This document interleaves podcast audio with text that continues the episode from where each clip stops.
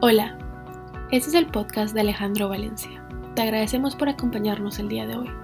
La palabra de Dios y el Espíritu Santo transformaron la vida de Alejandro y a través de este podcast espera que otras personas conozcan a Dios. Nuevamente, gracias por acompañarnos y esperamos que disfrutes la charla.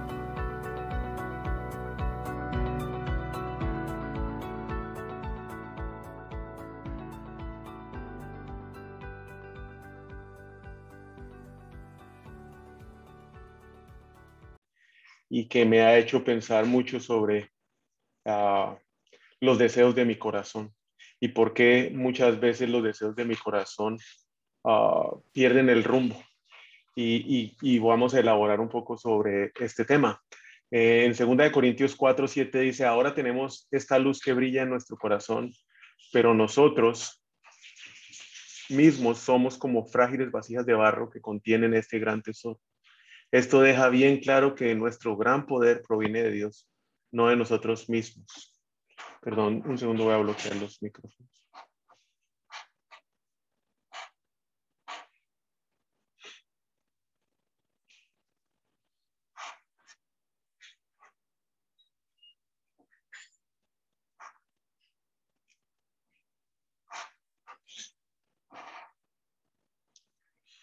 no de nosotros mismos. Sutilmente pasamos de pensar que ya no somos vasijas rotas que contienen el tesoro. Es muy sutil ese cambio que empezamos a sentir en nuestra vida y, que tampoco el gran poder que proviene de Dios lo tenemos, sino que somos nosotros ese gran poder. Es muy fácil y muy rápido acostumbrarnos a los milagros que, y las bendiciones que recibimos de Dios día a día. Y lo que llega a ser aún peor es que nos llegamos a aburrir cuando estamos viviendo esos milagros de lo que hoy solo por su misericordia y su amor tenemos y pronto pasamos a, la queja y a la insatisfacción. Y hoy para mí es muy fácil identificarme con estos israelitas cuando Dios, eh, por medio de Moisés, los liberó de la esclavitud de Egipto. Eh, ellos vieron cómo Dios enviando plagas obligaron finalmente al faraón a, acceder a su deseo de retenerlos y los tuvo que dejar ir y salir de esa esclavitud. Dios los acompañaba de día como una nube y de noche como una columna de fuego. Su presencia siempre estaba con ellos. Y llevaban pocos días en el desierto cuando el ejército egipcio sale detrás de ellos a perseguirlos. Y a pesar de estar viendo los milagros, de estar viviendo los milagros y tener la presencia de Dios con ellos en todo momento, ah, empezó la quejadera. Y vamos a Éxodo 14, 11 que dice, y le dijeron a Moisés, ¿por qué nos trajiste aquí a morir en el desierto? ¿Acaso no había suficientes tumbas para nosotros en Egipto? ¿Qué, has, qué nos has hecho? ¿Por qué nos obligaste a salir de Egipto? Y es ahí donde yo me identifico claramente con ellos porque en este proceso en el cual Dios me ha puesto para desintoxicarme y liberarme de esa esclavitud ah, de vida que llevaba hace un año y medio, y de ese gusto por la adrenalina, por el estrés, ese gusto de que tenía la agenda llena de reuniones, llamada tras llamada, viajes para escaparme, de ese gusto por la velocidad y por el control que tenía y que me tenía preso, esclavo y atado. Hoy aún tengo que reconocer que me llama muchísimo la atención y siento a veces un deseo loco por volver a ser esclavo de lo mismo. Ando pidiendo milagros, milagros que me atan y no dándome cuenta de los milagros que me pasan todos los días. Y es que no ha sido fácil para mí entender ese deseo que me lleva a querer a vivir una vida de esclavitud, a esa velocidad frenética que me da la sensación de ser alguien importante que no tenía tiempo para cosas insignificantes. Era alguien importante con esa velocidad, eso era lo que yo sentía. Y cosas insignificantes como las reuniones de los colegios de mis hijos, como los partidos de fútbol de Mateo, como los partidos de básquet de Juliana, como las fiestas de los niños, como ir a tomar café con un amigo o una plática de sobremesa con la familia. No, eso no era importante para mí, pues yo estaba construyendo el mundo. Hágame usted el grandísimo favor de lo perdido que yo andaba. Y aún hoy tengo ese deseo loco de poderlo hacer. Fue algo que pasó muy despacio. ¿Cómo yo llegué ahí? Despacio, eso no fue rápido. Fui haciendo más y fui haciendo más y fui haciendo más cada día. Y de pronto un día me desperté y las 24 horas del día ya no me alcanzaban. Iba a una velocidad tan rápida que no la podía mantener, que no físicamente era imposible mantener la agenda, mantener las reuniones, llegar a tiempo y cumplir con todas. Llegué a estar en el baño, no sé si a varios les ha pasado, haciendo varias tareas a la vez, llamadas, WhatsApp, Netflix, negocios, y hacía todos los negocios menos el negocio que me había llevado al baño. Y lo peor es que salía del baño sin darme cuenta que no había hecho nada. No sé si a usted le ha pasado lo mismo o si hoy vive así. Y estando en este estado que hoy vivo y que en el fondo de mi corazón a veces deseo y que muchos hoy pueden estar así, nos pasa que llegamos a estar decepcionados. Claro, al principio es un sentimiento que de vez en cuando es esporádico, pero que lentamente se vuelve constante, que ya lo había olvidado, se vuelve constante. Estar decepcionados del camino que nuestra vida ha tomado por la velocidad y por la intensidad que nuestra vida llega a tener con tantas cosas, con tantos compromisos, con tantas tareas y reuniones, que ni al baño nos deja ir en paz. Hoy recuerdo estar enfrascado en ese círculo vicioso que del cual no sabía ni cómo salir y donde siempre me faltaba tiempo. Sí, tiempo para hacer lo que yo quería y para hacer lo que a mí me gustaba. Tiempo para estar con quien yo quería estar y no estaba. Tiempo para mi familia, tiempo para mis hijos y los veía siempre a ellos como una aplicación en segundo plano en el teléfono. Sabía que estaban ahí, pero ni los veía y mucho menos sabía que estaba pasando en sus vidas. Y hay una frase que, que voy a apuntalar mucho hoy y que si tiene donde escribir le recomiendo que lo haga porque es lo que me ha venido taladrando la cabeza. Hoy me pregunto, ¿no será esa acaso la manera de vivir? ¿No será acaso esa la manera correcta? ¿No se supone que debo vivir a esa velocidad? ¿No será acaso pues que la vida que hoy estoy viviendo es la que no me permite vivir la vida que yo quiero? El enemigo número uno es la vida que hoy estoy viviendo. No creo que sea la manera de vivir correcta. Hoy ni el anhelo ni el deseo de tener con un contundente no y radical no, no, no es la manera correcta de vivir como tampoco es la manera correcta para mí de desearlo, como puede ser eh, estar perdido en atender lo que no es importante. ¿Y cuál es entonces esa manera correcta de, de vivir? ¿Cuál es esa manera de vivir? El mayor enemigo de la vida que queremos tener es la vida que tenemos hoy. Vivir de la manera que Jesús vivió y amar de la manera que Jesús amas, amó. Es solamente porque el Espíritu Santo lo empoderaba para hacerlo. Y para mí, hoy, esa es la manera correcta de vivir. Que si es fácil hacerlo, ¿no? Que si ya está descifrada la fórmula, en mi caso, tampoco.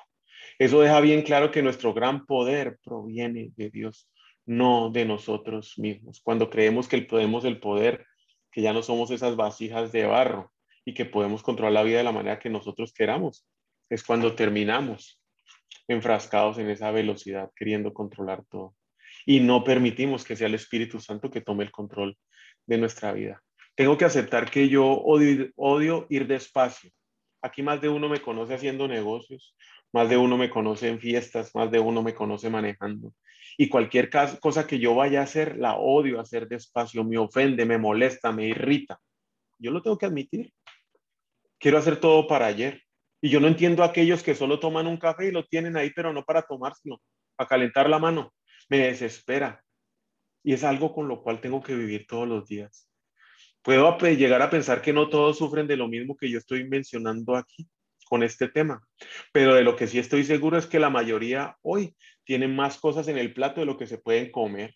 Están más ocupados de lo que deberían estar. Y es que hoy, con el tema del trabajo en la casa y quienes tienen las opciones de hacerlo virtual y presencial, tenemos mil tareas para hacer, reuniones en Zoom, reuniones presenciales, compromisos por asistir, llamadas que hacer, llamadas que recibir, emails, WhatsApp por contestar, reportes que revisar, reportes que generar, comida que comprar, cocinar, lavar platos y después volver a lavar platos. Esos platos se reproducen solos y cuando terminamos a lavar ropa, que igual se reproduce sola, a lavar otra vez ropa. Ahí no terminamos, hay que darle al Netflix, Prime, Hulu, la maratón de las series que no puede faltar leer noticias, tomar fotos, editarlas, subirlas a las redes sociales. Y esta lista para muchos ah, continúa. Y cuando paramos a ver qué pasó, ya el día se acabó. No tenemos tiempo ni para reflexionar, para tener una buena conversación con un amigo, para cenar con nuestra familia. Pensar que seré solo yo el que está viviendo con este afán. Que nadie tiene tiempo hoy. Todo el mundo está tan lleno de tantas cosas que hacer en su agenda que no tienen tiempo para nada. Entonces, vuelvo y pregunto, ¿esa es la manera correcta o esa es la manera con que Dios quiere que nosotros hagamos las cosas? Si esa es la manera, entonces, ¿por qué nos estamos sintiendo afligidos, agotados? ¿Por qué nos quejamos de esa vida? Y nos falta el tiempo. Yo no creo que esa sea la manera de vivir.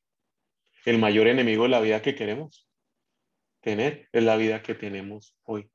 Cuando vamos a revisar la vida que vivió Jesucristo, y como amó Jesucristo en los evangelios, podemos ver que él en su parte pública fueron únicamente tres años, donde en esos tres años hizo lo que el Padre lo envió a hacer. En solo tres años reunió un grupo de 12 personas completamente diferentes, sin ninguna preparación en el tema, pero sí con muchas debilidades. Los preparó, los capacitó, los entrenó los monitoreó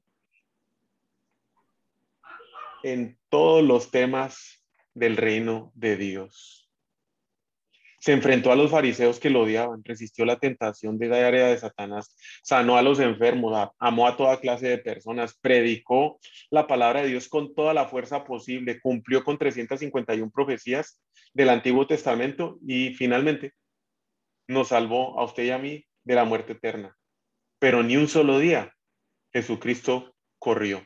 Nunca corrió. Nunca corrió de un lugar a otro. Cuando uno lee los evangelios no se menciona una sola vez que Jesús corrió, trotó o caminó rápido, que cancelara reuniones, que llegara tarde, que lo dejara en un visto en WhatsApp o que se disculpara porque no iba a llegar a la reunión porque le había salido una que estaba esperando y que finalmente se la acababan de confirmar para ese momento en el cual se había comprometido con usted. Jesús siempre estaba ocupado, pero nunca lo hizo corriendo, nunca lo hizo apurado, nunca salió de su boca hacia los eh, apóstoles, es que vamos atrasados, no tenemos tiempo, apúrense, muévanse.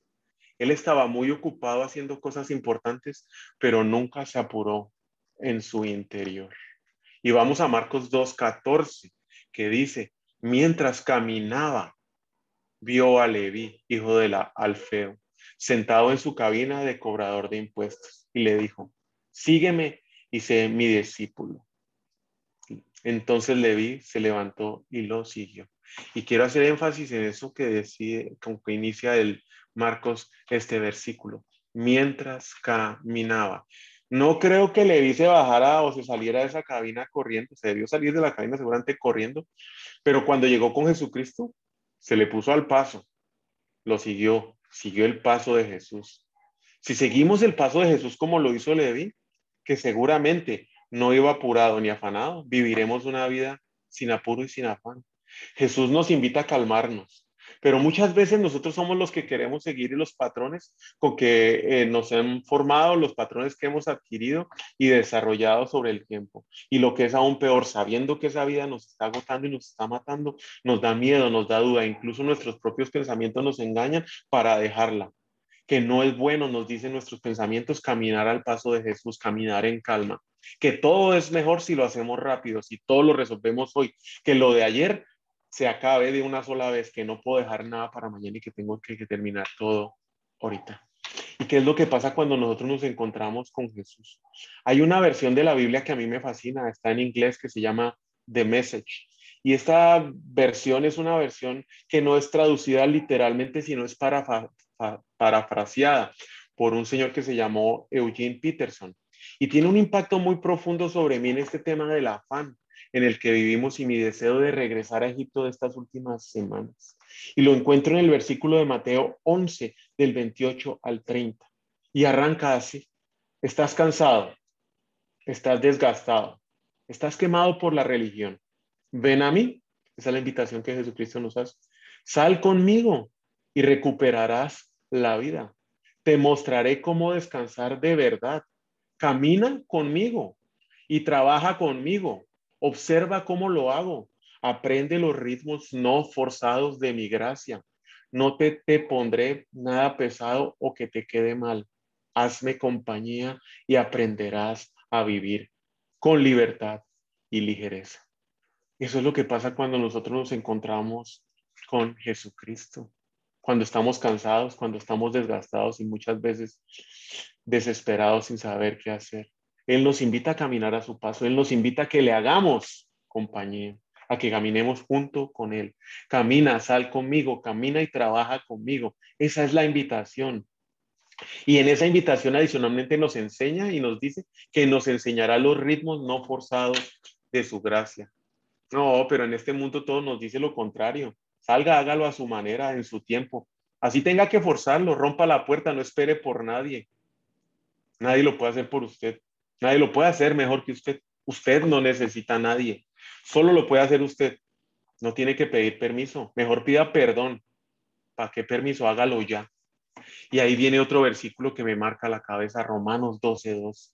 No imiten las conductas ni las costumbres de este mundo. Pero ahí estamos todos, escuchando lo que dicen los posteos que ponen, eh, hazlo tú mismo, tú solo puedes, no necesitas de nadie, pero hazlo ya. No imiten las costumbres ni las conductas de este mundo, más bien dejen que Dios los transforme en personas nuevas al cambiarles su manera de pensar. Entonces aprenderán, aprenderán a conocer la voluntad de Dios para ustedes, la cual es buena, agradable y perfecta. No imiten las costumbres de este mundo. Y es que eso fue lo que me pasó a mí las últimas semanas. Eso es como cuando montaba en moto y ahora que monto en bicicleta. Si yo quito los ojos de la meta y si quito los ojos de la carretera, lo más seguro es que me voy a pegar un trancazo. Me desvío y termino estrellado. Y eso fue lo que me pasó. Por ponerme a escuchar, por ponerme a ver y especialmente por ponerle atención a mis pensamientos de que no estoy haciendo nada, que estoy aquí tomándome el día sin hacer mayor cosa, que trabajo solo dos o tres horas, estoy perdiendo el tiempo. Eso fue lo que me llevó a mí a querer regresar a, ese Egipto. ¿Y por qué? Porque perdí el enfoque, porque pensé que eran mis fuerzas, porque creía o creía, creo, ya no, creía que, que si yo no hacía, eh, nada pasaba, que si yo no llamaba, que si yo no cobraba, el negocio no, no funcionaba. Y es que los que han resucitado con Cristo, busquen las cosas de arriba, donde está Cristo sentado a la derecha de Dios.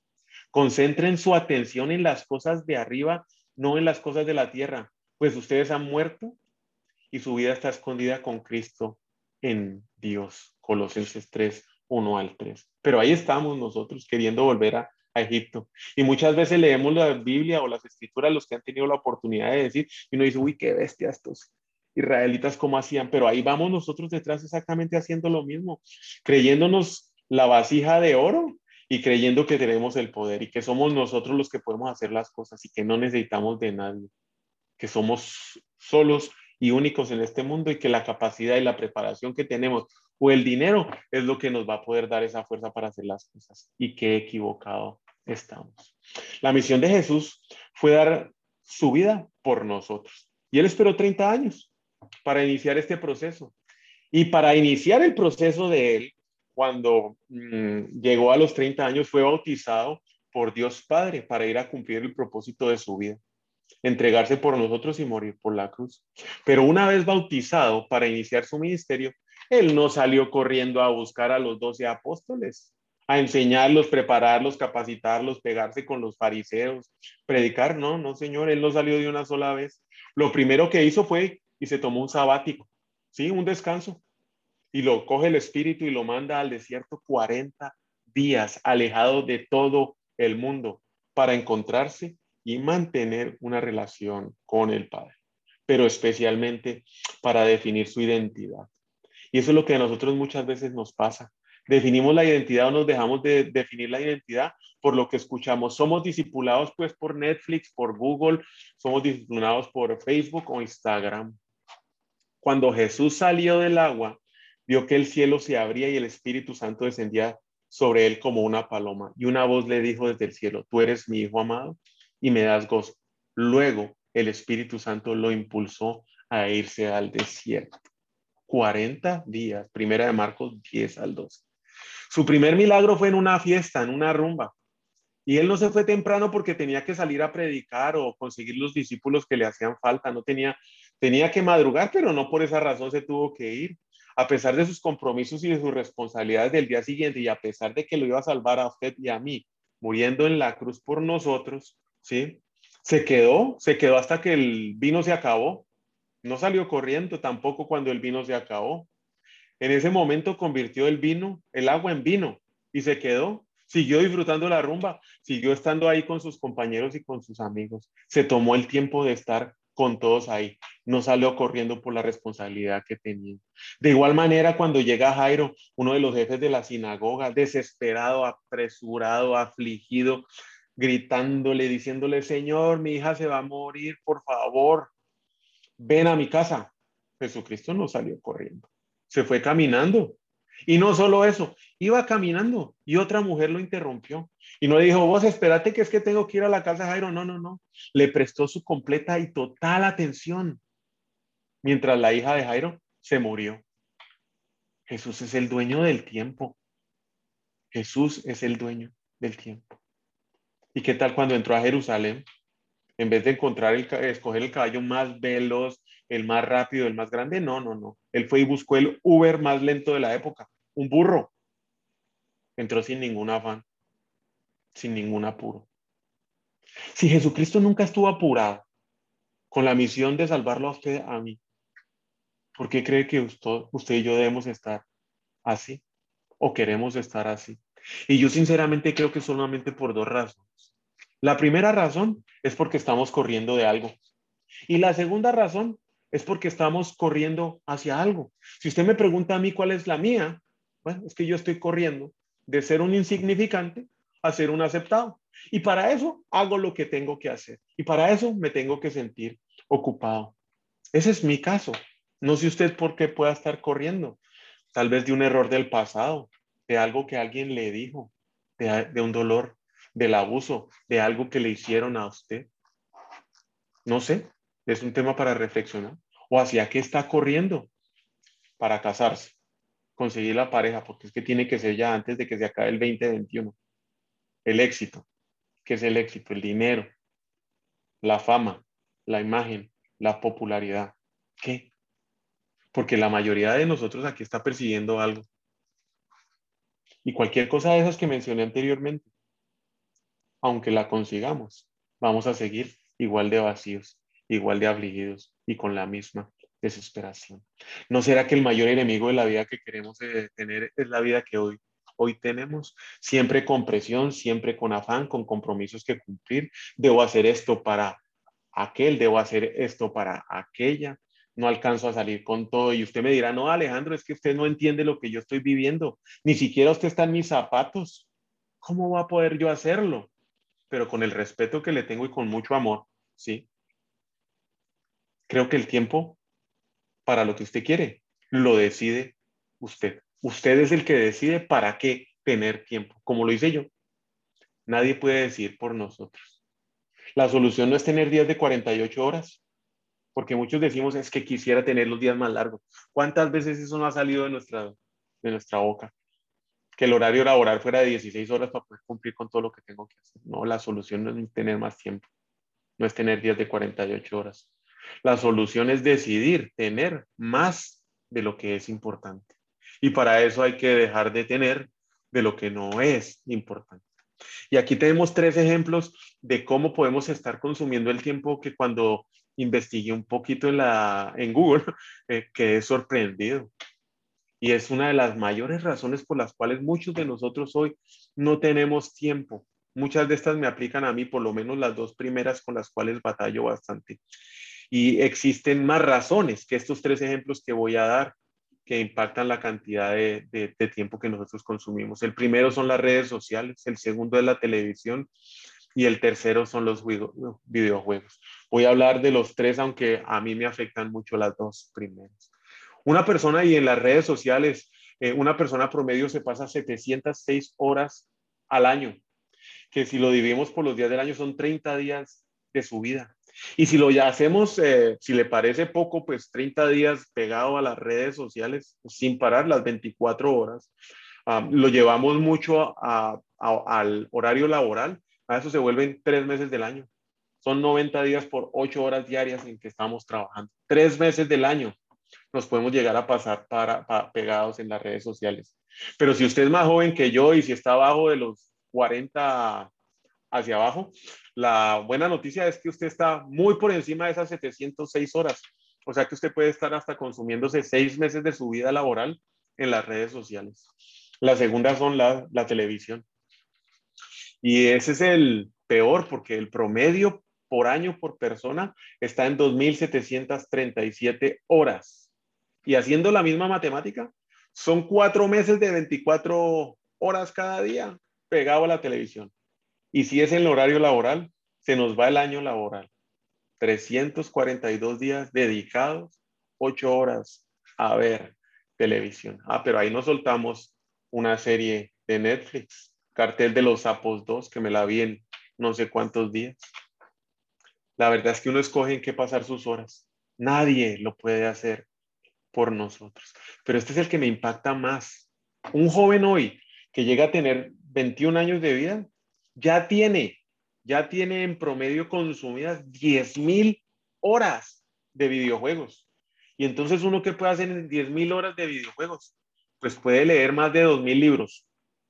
En una lectura promedia, no tiene que ser un ávido lector. Puede volverse un pianista de conciertos. Puede sacar la, licencia para pilotear un avión. Puede graduarse de la universidad. Puede salvar su matrimonio puede arreglar la disputa familiar con su mamá, con un hermano, con un hijo, y puede tener una relación con sus hijos que perdurará para el resto de la vida suya y de ellos, cuando usted decide invertir el tiempo con ellos.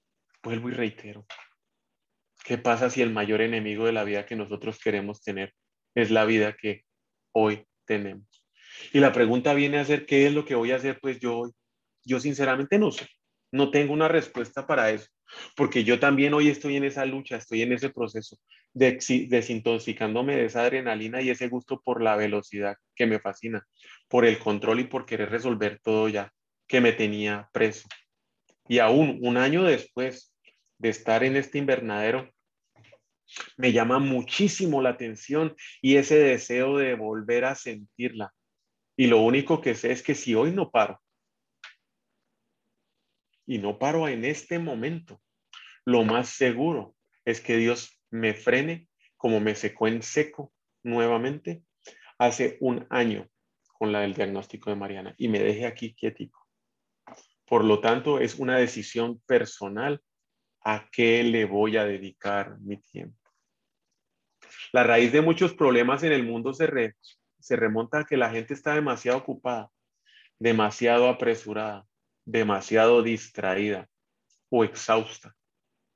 Y hago énfasis en estos dos, distraída o exhausta, para disfrutar de Dios y disfrutar de los demás.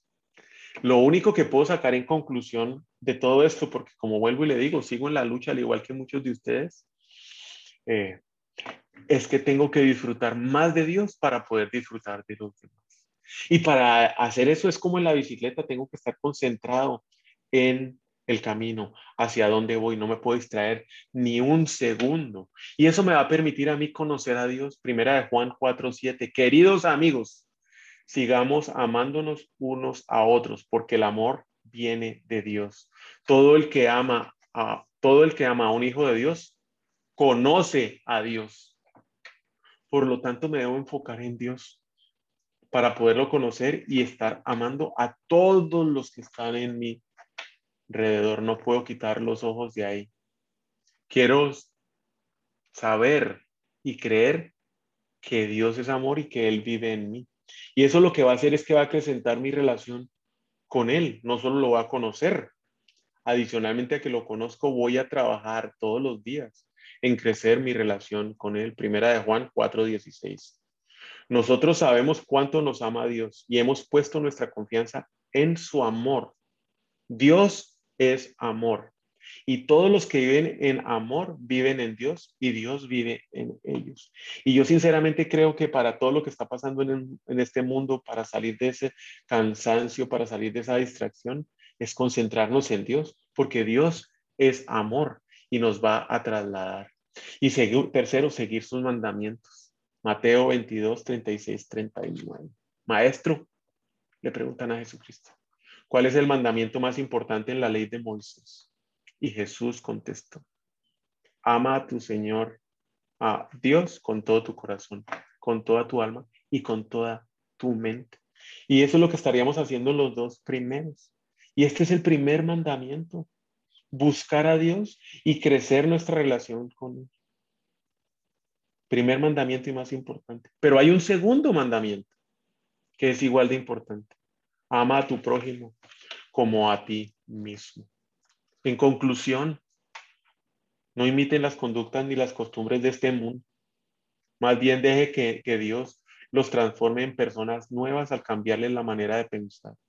Entonces, aprenderán a conocer la voluntad de Dios para ustedes, la cual es buena, agradable y perfecta. Romanos 12, 2. Creo que encontré un señor que se llama John Mark Comer, que define lo que el, amor, el afán no hace. Y es que el amor es incompatible con el afán. El silencio, la soledad, los sábados o domingos dedicados a Dios la sencillez y la lentitud nos van a permitir desarrollar nuestra relación, conocer a Dios y amar a los demás. El amor es paciente, el amor toma tiempo, mientras el afán nunca tiene tiempo. Y ese es un índice para nuestra gestión. La próxima vez que salga de su boca es que no tengo tiempo, hay que revisar si está amando a esa persona que se lo está diciendo. Puede ser su hijo, su hija, su esposa, su jefe, su empleado, un compañero de trabajo. Y aquí hay algo práctico para recordar que lo bajé y lo tengo presente diariamente hoy. Quiero estar presente en todo momento, haciendo que, escuchando a las personas, disfrutando de las personas y preguntándole a las personas. Mucho tiempo quiero estar haciendo eso. Quiero escoger lo que es más importante y dejar lo que no es importante. Un no ahora de algo bueno por algo mejor no significa que esa cosa buena que dejó hoy la vaya a dejar para siempre.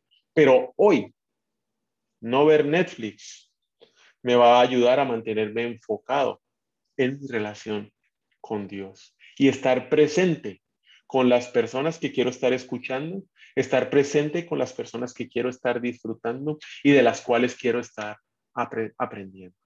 Tres, sentir la presencia de Dios y reconocer su voz. Y para eso requiero tiempo con Él. Y Dios no tiene afán, ningún afán. Y requiere dedicación, constancia, sin afán. No es, Dios mío, vámonos para adelante. Ya, no, requiere tiempo y dedicación para poder sentir la presencia de Dios en mi vida y reconocer su voz. Poder orar más con las personas, como lo estamos haciendo los días miércoles, los días viernes y pronto vamos a iniciar los días lunes y va a ser una, una oportunidad de que todos los que quieran orar para el inicio de semana se puedan reunir junto con nosotros los lunes a las seis de la mañana, horario de Guatemala, para poderlo hacer. Estaremos informando pronto de esto. Jesucristo estuvo siempre caminando hacia la cruz, siempre, desde que nació, cumpliendo el propósito del Padre para salvarnos a nosotros de la muerte eterna, mostrando el más profundo amor por usted y por mí en la cruz. Lo invito, lo invito, no sé de qué manera decirle que vivir en el afán no es la vida que Jesucristo quiere para nosotros. Él nos invita a que caminemos junto con Él en paz.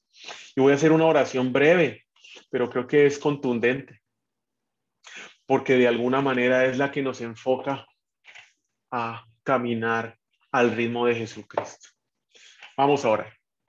Dios mío, ayúdame a caminar lo suficientemente lento para experimentar a Jesucristo por completo y amar a las personas profundamente. En el nombre de Cristo Jesús. Amén. Les doy infinitas gracias hoy por el tiempo. Eh, gracias porque nos acompañan todos los miércoles. Eh, espero que eh, nos podamos volver a reunir el próximo miércoles. Si tienen alguna solicitud de oración, si tienen algún requerimiento o alguna necesidad de oración que podamos atender, por favor, no duden en hacerlo por el chat aquí del Zoom o bien lo pueden hacer directamente a nuestros WhatsApps. Los bendigo, eh, los quiero muchísimo y estoy agradecido que con tanto tiempo nos estén acompañando en el nombre de Cristo Jesús. Que tengan una excelente semana y fin de semana. Gracias a todos. Hasta luego.